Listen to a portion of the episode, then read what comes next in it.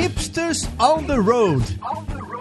Seu podcast nos eventos e empresas de tecnologia. Olá, jovem! Eu sou o Gabs Ferreira e esse é o Hipsters on the Road, o seu podcast onde a gente vai até empresas de tecnologia para falar sobre cases. E hoje eu tô aqui na LiveUp, uma empresa que faz comida? Entrega comida? Será que é só isso? Vamos descobrir agora.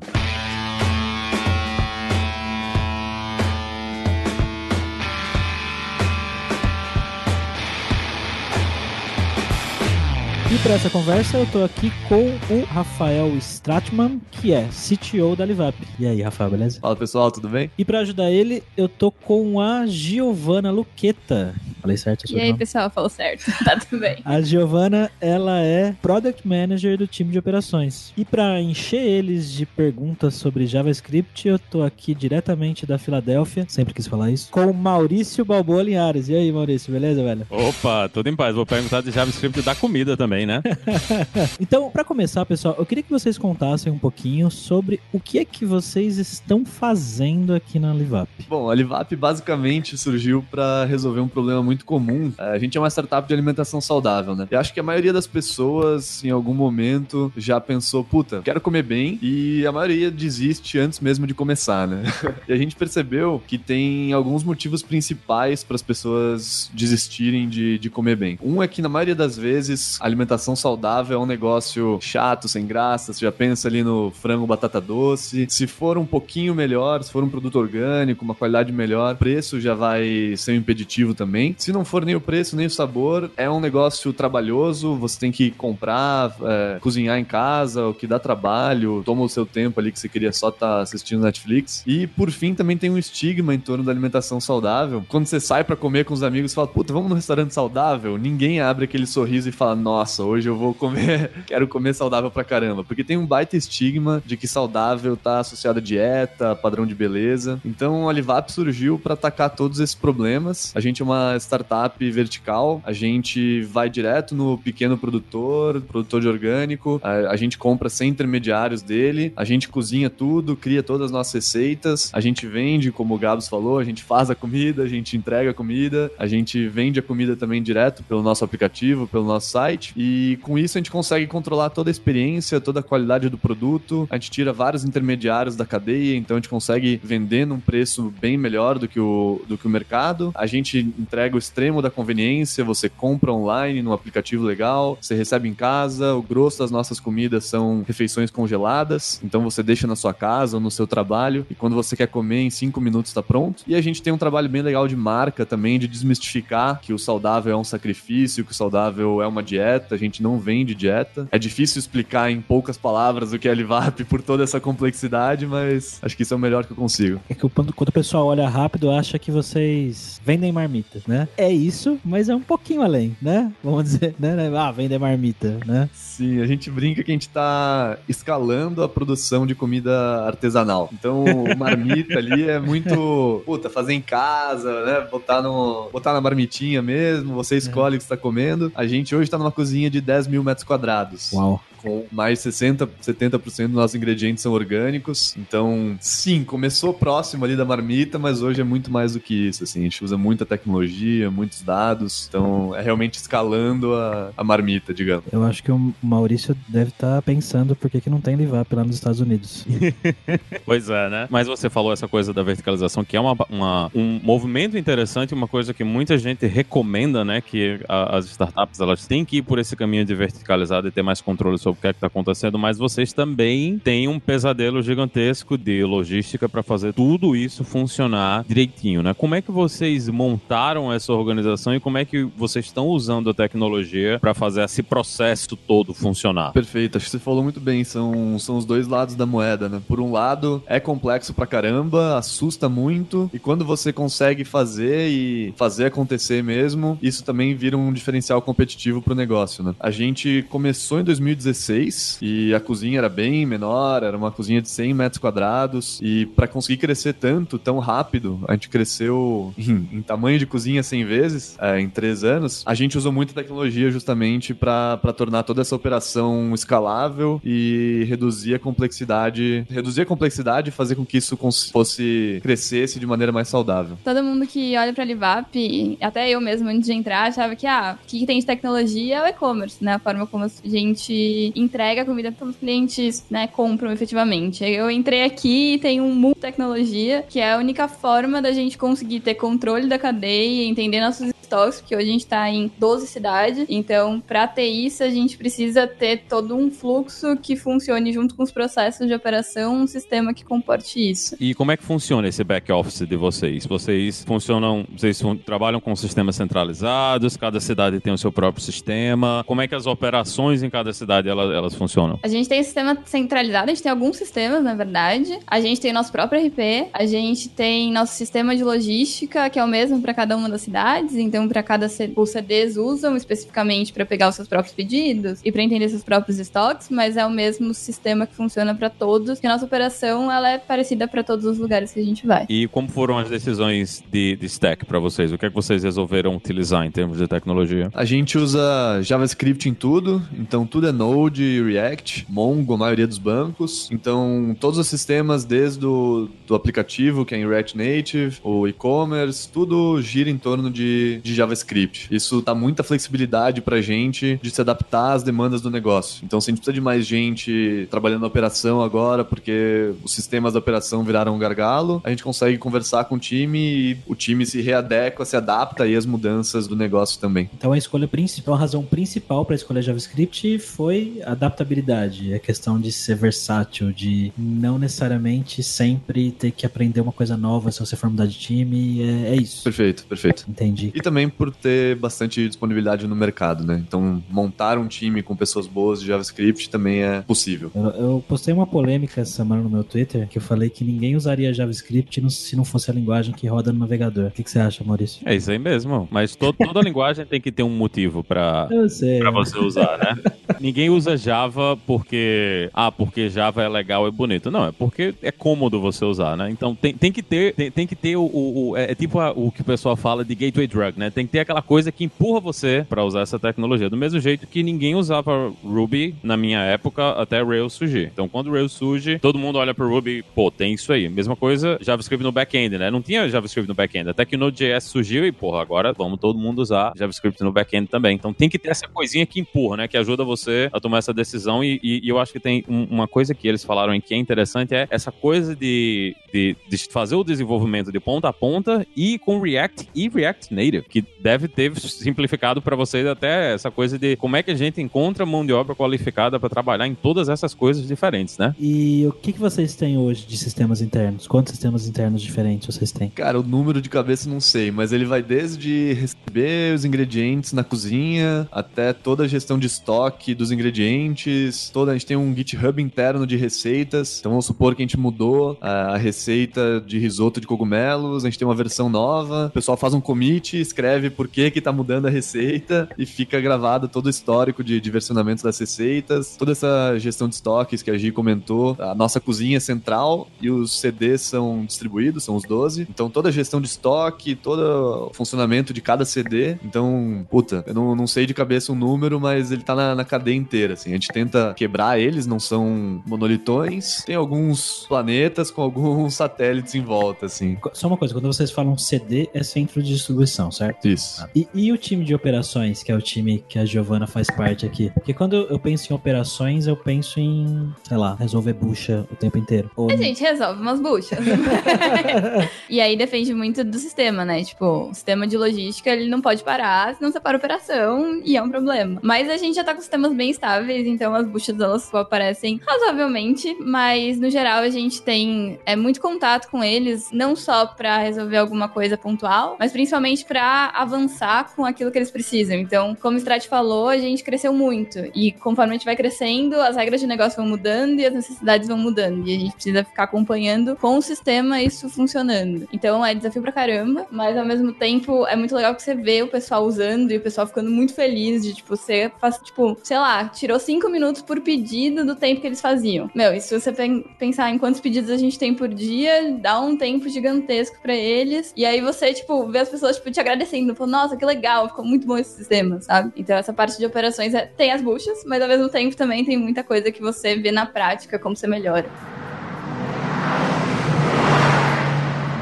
A gente tá gravando esse episódio numa segunda-feira após Black Friday. Como é que foi a Black Friday pra vocês aí? É pra Black Friday pra operações começou agora, né? Tipo, sábado tava na loucura, tipo, sexta um pouco, a gente começou a Black Friday um pouco antes, sexta-feira já tava bem louco, sábado e domingo, despachando muito pedido. E aí precisava escalar os sistemas pra gente conseguir dar velocidade pra operação, porque a gente tem uma janela de entrega e a gente é muito certinho com, putz, a pessoa pediu pra gente entregar das 9 às 11, então a gente vai entregar das 9 às 11 e tem que dar um jeito disso acontecer. Então, tipo, sistemas, aí abriu umas estações pra gente fazer toda essa parte de pegar os pedidos, encaixotar e expedir pra, pros motoboys levarem até a casa das pessoas. Tem, tem alguma coisa legal, vocês acham, para falar de operações especificamente? Cara, acho que tem. Dá para falar de operações que a gente lida com tanta galera que tá dentro da expedição dos CDs, a gente lida com a produção da cozinha, a gente lida com chefes de receitas. Então, mas, Giovana, explica para mim exatamente o que, que é o time de operações de vocês aqui. Não existe um time, né? São, é, vários, são times. vários times. Então a gente tem desde o time que tem essa parte que trabalha com os produtores, que tem uma necessidade muito específica, que é de comprar, de evoluir todo esse trabalho com eles. A gente tem as, os chefes de cozinha, tipo, são chefes que pensam em todas as receitas. Então, se você olhar o site da Livap, tem um negócio de lançamentos lá. Toda semana, praticamente, tem um lançamento novo, que é feito tudo olhando, tipo, tudo feito dentro do sistema. Você tem que pegar toda uma parte criativa dos chefes, né? A gente já esteve lá na cozinha de, de lançamentos e é muito doido, é muito diferente do, do, da forma como a gente monta um sistema, a forma como eles montam uma receita e eles escolhem o que, que é bom. E aí tem que transformar toda essa parte criativa numa receita que vai para uma produção de 10 mil metros quadrados. Então você precisa fazer toda essa mudança. E aí você tem o pessoal da cozinha, e aí você entra pro pessoal do abastecimento e o pessoal da expedição. Cada time tem necessidades diferentes, são pessoas diferentes que lidam com problemas diferentes. Tem um software para cada um deles. Tem um pra software cada... para cada um deles, praticamente. Entendi. E como é que vocês integram essa coisa toda? Porque tudo isso tem. Todo mundo tem que dançar a mesma música, né? Não pode ter o pessoal de entrega querendo trabalhar mais rápido do que a cozinha, a cozinha não pode atrasar porque senão vocês não entregam na hora. Como é que vocês fazem para garantir, principalmente essa parte de, ah, o cara pediu para entregar de novas 11, esse pedido específico, com essa receita específica, esse conjunto de coisas. Como é que vocês organizam essa coisa toda para realmente entregarem no prazo? Comunicação. Aí não tem muito segredo. Não tá tudo. O software ainda não. As coisas não estão 100% automatizadas a ponto de tomar todas as decisões sozinhas. Talvez nunca a gente chegue nesse nível. Nunca. Difícil de falar, né? Mas no, no curto, médio prazo aí. Porque tem muito fator humano, tem muita incerteza que vai, que vai acontecendo. Então hoje é muita comunicação. Os times são bem próximos. Hoje a gente tá, no geral, 400 pessoas na Livap. Então o time já tá razoavelmente grande. Mas o time ainda inteiro muito próximo, inteiro muito unido. É muita conversa. Principalmente Black Friday, assim, foi bastante reunião de planejamento com produção, logística, marketing e tech. Alinhar realmente o quanto que cada parte teria que fazer para nenhuma ser gargalo, né? E vocês ainda têm a questão de que vocês têm o fornecedor externo, né? Também tem que fornecer o produto na quantidade e, e no tempo que vocês recebem. Como é que vocês lidam com essa parte externa, né? Vocês têm sempre contato direto com o fornecedor, vocês têm um mínimo. Como, como é que vocês organizam os pedidos para garantir que o fornecedor também está produzindo o suficiente para vocês? Perfeito. O, os nossos fornecedores, no geral, são fornecedores de ingredientes, né? Então, são fornecedores de frutas, verduras, legumes, carne bovina e tudo mais. A gente tem um, um time dedicado a, a, fornecedores, então eles já trabalham com o pessoal. Vai, por exemplo, tem uma demanda de pico, que é a Black Friday, quatro, cinco meses antes, eles já estão trabalhando, já estão passando essa demanda. Como o nosso contato é direto com eles e não com nenhum intermediário, a gente consegue fazer um trabalho legal. A nossa parceria é bem saudável para os dois lados. Você imagina um, um pequeno produtor perto de, de Sorocaba, em Porto Feliz. Esse cara costuma ser esmagado pelo intermediário do intermediário do intermediário do grande varejista que vai chegar com ele ele fazer o espremer por preço, né? Então a gente consegue ter uma parceria muito próxima, dar um suporte financeiro, a gente financia as sementes antes do, do cara plantar, a gente faz todo um suporte logístico, a gente tem um suporte técnico, então a gente tem uma relação muito próxima com, com os produtores de, puta, a gente precisa de um pouco mais uh, de cenoura porque a demanda foi 10% acima do que a gente estava esperando. No mercado de na, na, agricultura no geral, eles conseguem ter essa flexibilidade de produção também. A gente trabalha com uma parte do plantio deles já é reservada para Livap. Então a gente tem bastante margem de manobra aí. Uma coisa que vocês falaram da outra vez eu já vim aqui na empresa conversar com vocês uma vez é que vocês conseguem ter controle de todo o processo de produção da comida que sai daqui, né? Então,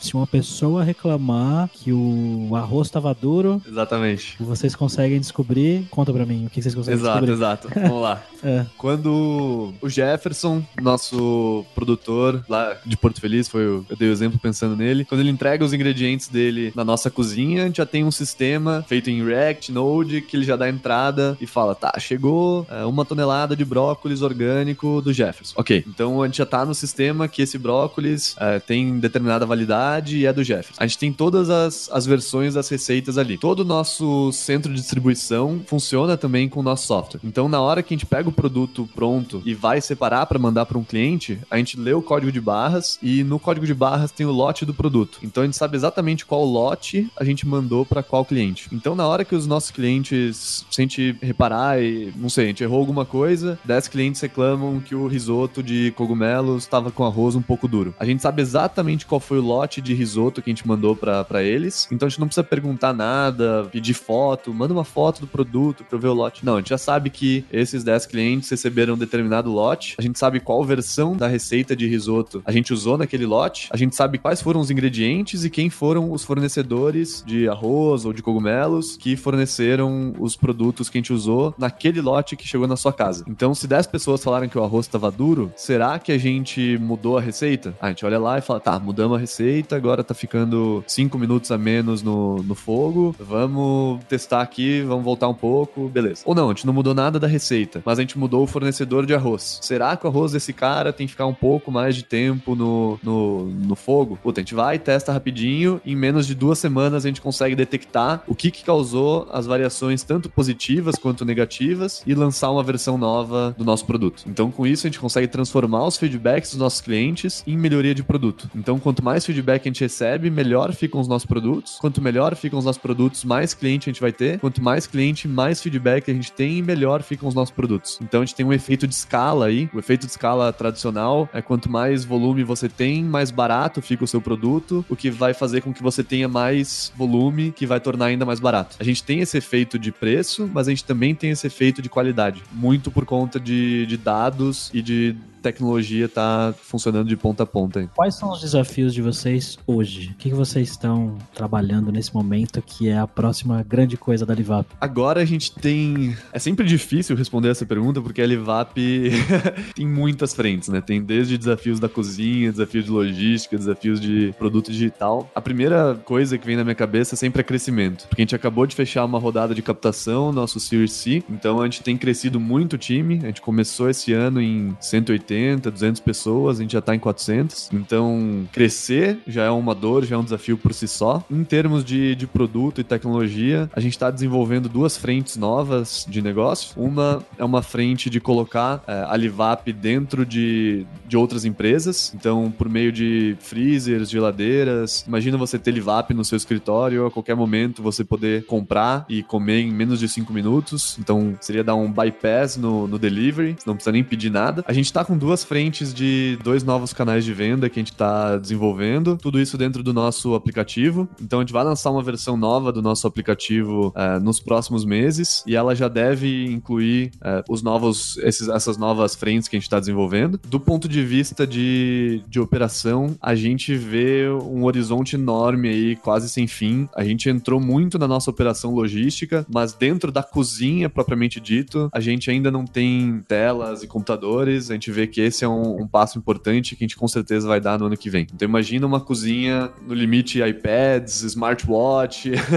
a gente realmente vê um potencial enorme de otimizar muitos processos da cozinha com tecnologia também. Na frente de dados, a gente enxerga para o futuro também usar todo esse conhecimento que a gente tem da nossa operação, do comportamento de compra dos nossos usuários, de tendências externas de consumo e desenvolver um, um algoritmo que auxilie o desenvolvimento de novas receitas. Hoje isso é muito manual ainda, as pessoas leem os, todos os feedbacks dos clientes, as pessoas estão estudando é, tendências, mas a gente vê que nesse mercado tem uma oportunidade enorme de, de big data aí para a gente traduzir e dar de insumo para os nossos chefes criarem a partir de insights que, o, que a inteligência artificial possa nos ajudar. E parece que vocês estão fazendo uma migração aí que parece um movimento que muita gente tem feito ultimamente, que é migrar monolito para microserviço, é isso mesmo? Sim, de novo, essa complexidade nossa tá na quantidade de frentes que a gente tem. A gente tem vários sistemas, como a gente comentou aqui, desde a produção, a logística, ao aplicativo, e todas essas coisas têm que conversarem. E com o time crescendo na velocidade que cresce, a gente decidiu quebrar eles em microserviços. Então a gente tá no meio dessa transição, é, não é um negócio de, de virar chavinha, é complexo. Então a gente tá indo aos poucos, mas tá indo para esse caminho, sim. Vocês falaram que vocês têm planos de outras coisas. O, o que é que é mais importante para vocês agora de problema que vocês têm com tecnologia que precisa ser resolvido para aumentar a produtividade do pessoal? Uma coisa que vocês estão vendo assim para esses próximos meses agora vocês têm que resolver porque é um problema e dá para resolver com tecnologia. A gente trabalha muito com produto fresco, então não tem uma validade exata. Então isso vai durar 10 dias, 5 dias. Então a gente precisa ter pessoas olhando e colocando isso no sistema pra gente entender quanto que elas vão durar, pra gente tanto conseguir ter uma escalabilidade, ter preços baixos, então a gente precisa aproveitar tudo. A gente tem um estoque super baixo, então mais ou menos 70% do nosso estoque ele gira por dia dentro da, do estoque de matéria-prima, então ele entra na cozinha e vai ser transformado em algum produto final. E isso traz uma complexidade muito grande. Então, toda essa comunicação e outra, a gente tá aumentando muito a cozinha. Então, antes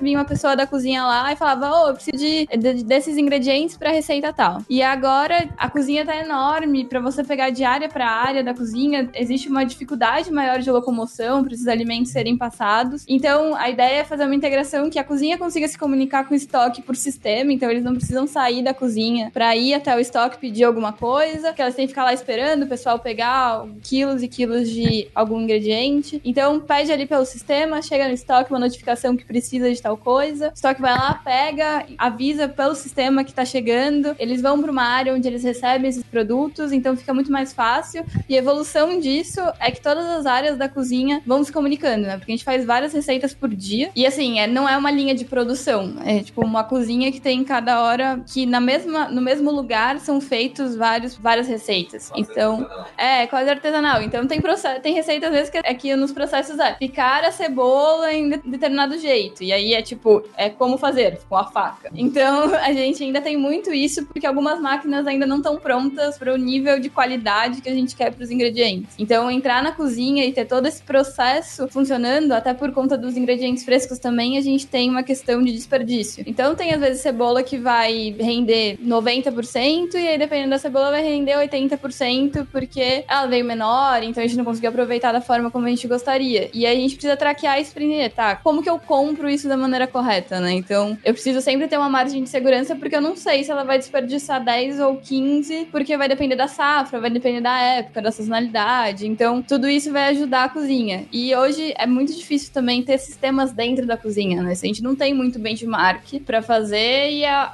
eu entendo que é onde a gente consegue se destacar e escalar de uma maneira onde nenhuma outra empresa conseguiu, pensando numa cozinha multifuncional que não faz só a mesma coisa várias vezes, né? Faz várias coisas de uma maneira otimizada e eficiente. Vocês tinham falado antes que alguém vai no, no GitHub, altera uma receita e essa receita vai cair lá pra cozinha, né? Como é que essa coisa sai do GitHub, né? Lá do, do repositório de vocês e vai cair na mão do cara que tá lá no fogão fazendo trabalho? Olha, alguns processos né? Acho que nossos chefes também, eles entendem que a gente vai para uma linha maior. Por exemplo, a gente tem um esquema de sub-receitas que vão construindo receitas. Então eu tenho processos que são iguais, sei lá, um refogado de cebola. Eu uso um refogado de cebola em várias receitas, que é meio que a base de muita coisa. Então, isso é um processo que já tá lá, eles só puxam essa receita para dentro de uma receita maior. E aí esse processo já tá dentro do sistema de uma forma organizada que só imprime e já mostra, você consegue colocar o lote, a quantidade de saquinhos que você quer ser produzida, ele já mostra quantos ingredientes você precisa para dentro daquela receita para ela ser feita pela cozinha e quais os processos que são feitos. E aí tem também existe um humano, que é um intermediário entre a cozinha e a produção, pra gente transformar isso em um produto de larga escala.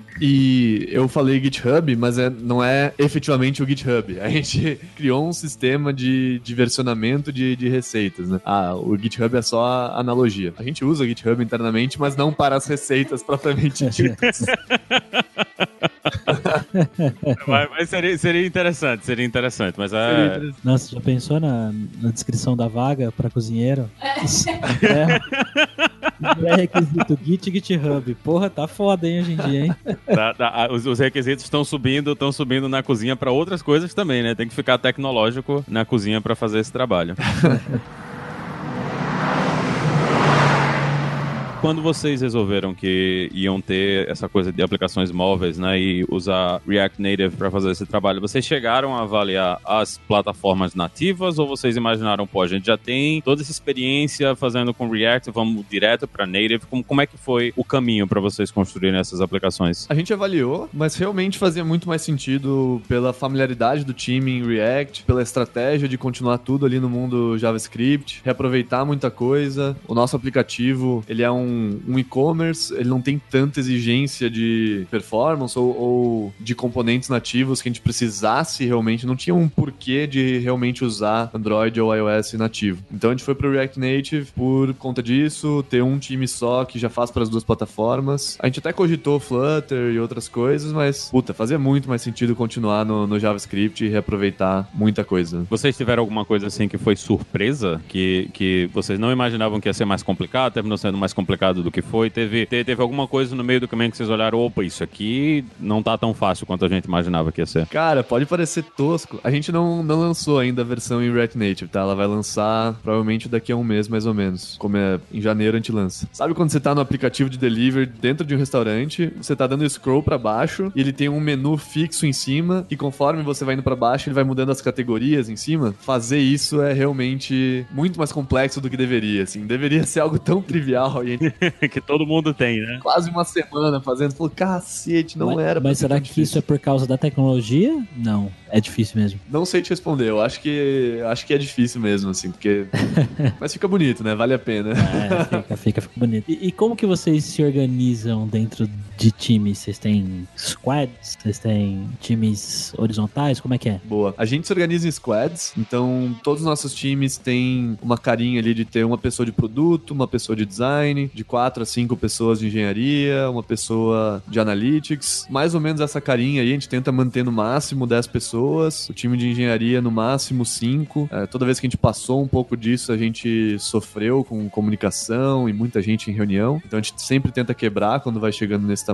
O time funciona de maneira muito participativa, assim. A gente, é, até o, o fim de 2018, a gente não tinha. O time de tecnologia era só pessoas de engenharia. Então a galera de engenharia fazia o papel de produto, fazia o papel de, de design. Então a gente manteve boa parte dessa cultura até hoje. Então todo projeto que a gente faz, todo, toda discussão de, de OKRs é bastante multidisciplinar e participativa mesmo. Então o time de engenharia participa desde o começo, o time de design de produto participa também do, das etapas finais, tá todo mundo se conversando a todo momento, todo mundo senta junto. É, é bem legal. Vocês têm várias coisas acontecendo e tem vários times acontecendo. Como é que vocês fazem todos esses times diferentes, que têm prioridades diferentes, trabalharem em conjunto, né, para entregar a solução final? Acho que é, vou dar a mesma resposta que ele deu antes, que é comunicação. A gente se fala muito, tanto o time de produto tá muito perto pra gente se conversar e a gente não se atropelar e pedir ajuda quando precisa. Eu preciso de alguma coisa pra uma data rápida, alguém pode me ajudar pra gente conseguir fazer as coisas em conjunto. No fim, a gente é um time só. E a gente vai entendendo aonde a gente entra, né? Operações, tudo. Então, é sempre bom a gente saber o que tá acontecendo no mobile, acontecendo no e-commerce, nos canais novos, pra gente conseguir dar o suporte para eles conseguirem operar no fim do dia. Então, a comunicação é fundamental, tem, a gente tem guildas, a gente tem algumas reuniões de time como um todo. E... Guildas? Guildas. O que são as guildas? A gente fez alguns grupos, a gente pegou guildas do, do nome do Spotify, né, que não era pra ninguém copiar os nomes, mas a gente copiou os nomes.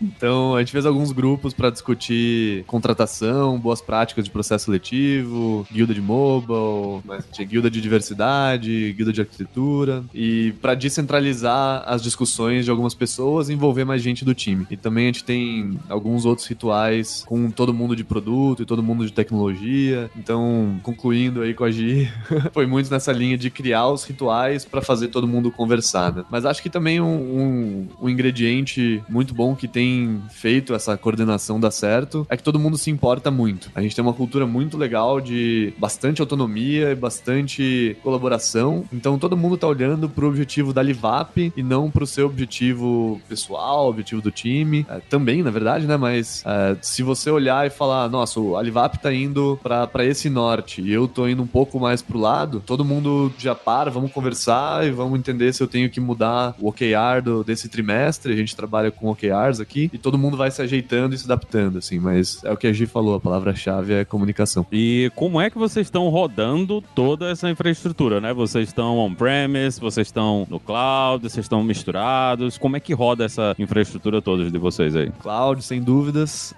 a gente começou no Heroku e a gente aguentou muito até agora. Assim, a gente tem mais de 50 aplicações no Heroku. Esse ano a gente começou a, a estudar o GCP, a AWS. A gente está indo mais para o caminho do Google mesmo. Então a gente já está usando algumas coisas serverless, a gente está usando BigQuery na parte de dados, ele é o nosso data warehouse. Então a gente está indo bastante pro lado do Google e continuando com o Heroku ali para a maioria das aplicações que são tem baixa carga, baixo volume, simplifica demais a nossa vida, assim. E a ideia de sair do Heroku foi porque vocês surgiram outras necessidades, no caso de usar usar BigQuery, né, para fazer data warehousing, ou vocês estão querendo mudar porque é muito caro, porque tem alguma outra coisa? É, exato, a gente está indo por caso de uso. Então, pro BigQuery é para pro data warehouse, não fazia sentido. A gente até começou, o nosso primeiro data warehouse foi um Postgres no Heroku, então também teve uma migração aí de sair do Heroku, mas por, por conta do caso de uso. A gente começou a usar alguns serverless, o Heroku não oferece isso e Google e AWS são bem melhores nesse sentido. A gente tá para migrar o nosso e-commerce, o nosso site, é, provavelmente para infra do Now, que é da, da Zite. Então a gente trabalha com Next, usando o React com server-side rendering. Então faz bastante sentido também para o caso de uso, mas muito provavelmente, como eu falei, o, o grosso das aplicações ali de, de logística, de produção, que não precisam, não tenham alto volume, devam ficar no Heroku mesmo, por mais que o custo deles seja mais alto do que, do que as outras, faz sentido pela simplicidade e pela comodidade que ele oferece assim pra gente. Vocês têm times específicos para parte de operações em infraestrutura dessas coisas ou isso aí cada time está responsável por resolver o seu problema? Cada time está responsável justamente porque o Heroku quebra esse galho. Então a gente nunca precisou de alguém específico de infra até agora, mas a gente está mapeado isso para o começo do ano que vem, dado que a gente está aumentando um pouquinho a complexidade pelo volume de coisas e por esses novos casos de uso, a gente está mapeando um, um, time dedicado para o primeiro semestre do ano que vem. E para o banco de dados,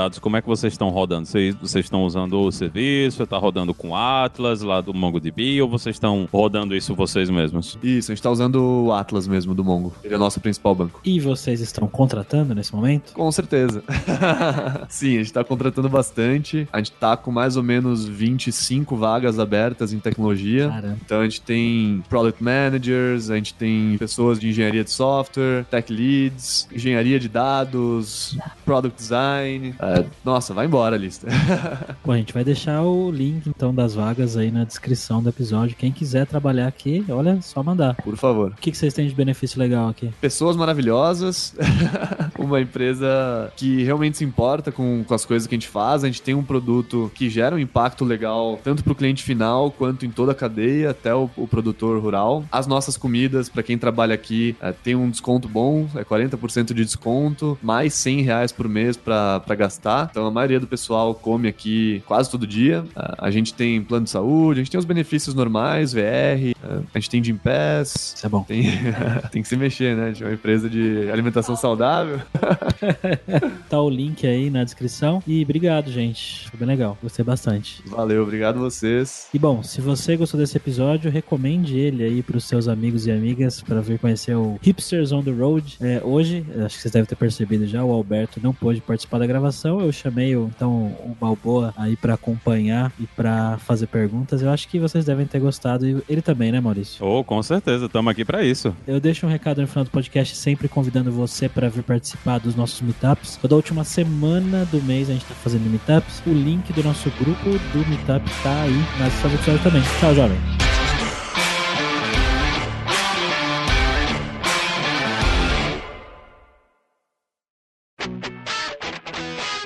Você ouviu o hipsters.tech, produção e oferecimento alura.com.br, cursos online de tecnologia e Kaelon, ensino e inovação.